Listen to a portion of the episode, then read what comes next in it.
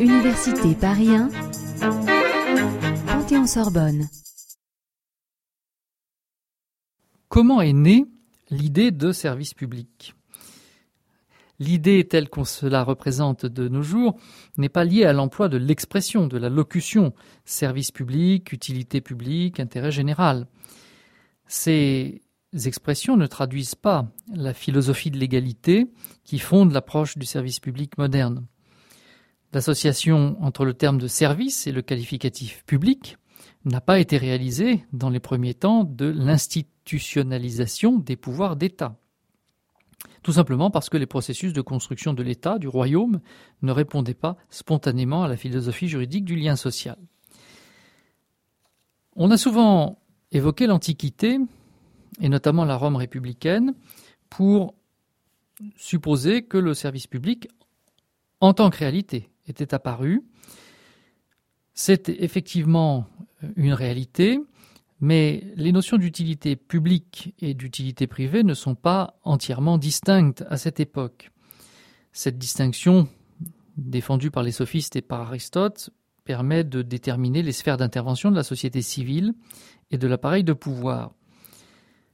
En même temps, on admet que la mission de service public potentiel à cette époque inclut l'organisation de certains services destinés à satisfaire les besoins essentiels de la population.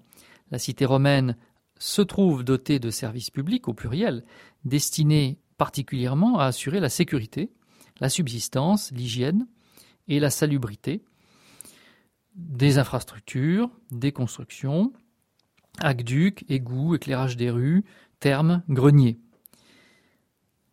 Mais cette approche est en vérité incomplète, car l'existence d'une prestation de service prise en charge par la société d'une façon indifférenciée et fournie au bénéfice d'usagers identifiables n'est pas attestée de façon universelle dans les systèmes juridiques euh, de Rome. Certaines institutions révèlent cette prestation, mais de façon seulement indirecte. Par exemple, dans la Rome royale, du 8e au 5e siècle avant notre ère, l'institution de lager publicus est une mise à disposition de la terre cultivable, mais ça n'est qu'en raison du caractère particulier et religieux de la propriété, en l'occurrence collective, de la cité. Sous la République, les abus dans l'utilisation de la guerre publicus, malgré des tentatives de limitation et l'autorisation donnée à la plèbe de l'investir, mèneront à l'apparition du partage privatif de cet usage, puis de la location, puis du droit de propriété individuelle. L'Empire romain est sans doute l'institution politique dans laquelle on constate pour la première fois une systématisation des services publics de prestation. Néanmoins, aucun texte ne permet d'en faire la théorie et aucun texte ne permet de dire qu'il s'agisse là d'une notion juridique. Il faut donc faire un saut dans l'histoire pour retrouver à une période bien postérieure l'émergence des liens sociaux par le service public, structurés par le service public au Moyen Âge. C'est au Moyen Âge en effet que la décomposition des rapports politiques et des liens sociaux a pu euh, être restructuré par des théories et des doctrines euh, émergentes, notamment à l'aide parfois de la pensée chrétienne. Caractéristique majeure de l'époque féodale, en effet, la conception patrimoniale du pouvoir va produire des effets sur la prestation d'un certain nombre de services. La distinction entre utilité publique et utilité privée est toujours ténue, puisque l'intérêt du seigneur se trouve assimilé à l'intérêt public. Le seigneur féodal, quel qu'il soit, administre sa seigneurie comme une propriété. Il n'a pas d'autres obligations à satisfaire que morales, que celles qu'il se pose ou s'oppose à lui-même. Mais la mise en place de cet ordre féodal ou seigneurial contrevient tout de même à l'idéal de la communauté politique et de la cité juste. Paradoxalement, elle contribue à l'émergence, non pas de la conception moderne du service public, mais des infrastructures futures du service public. C'est ainsi que on voit apparaître dans les terroirs placés sous la domination seigneuriale des l'installation dite banale des services collectifs organisés par et pour le Seigneur. Par et pour le Seigneur, parce que, bien évidemment, ces services servent de base à la collecte de taxes. Néanmoins, ils présentent des caractéristiques tout à fait remarquables qui préfigurent l'institution contemporaine euh, du service public. Par exemple, les fours, les moulins, les pressoirs, les forges, les sécheries de poissons, toutes ces banalités, c'est leur nom, sont interdites à la construction par des particuliers. Ce sont des installations en monopole seigneurial.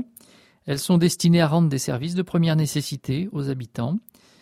Leur utilisation est obligatoire, sous peine d'amende. Et par ailleurs, le montant du droit d'usage perçu à chaque opération n'a pas de rapport avec la valeur économique du service. Les banalités sont clairement des moyens de fonder une fiscalité supplémentaire. Néanmoins, parce que les opérations économiques concernées sont de première nécessité et parce que leur paiement contient une partie de redevance, les sujets peuvent en retirer des garanties.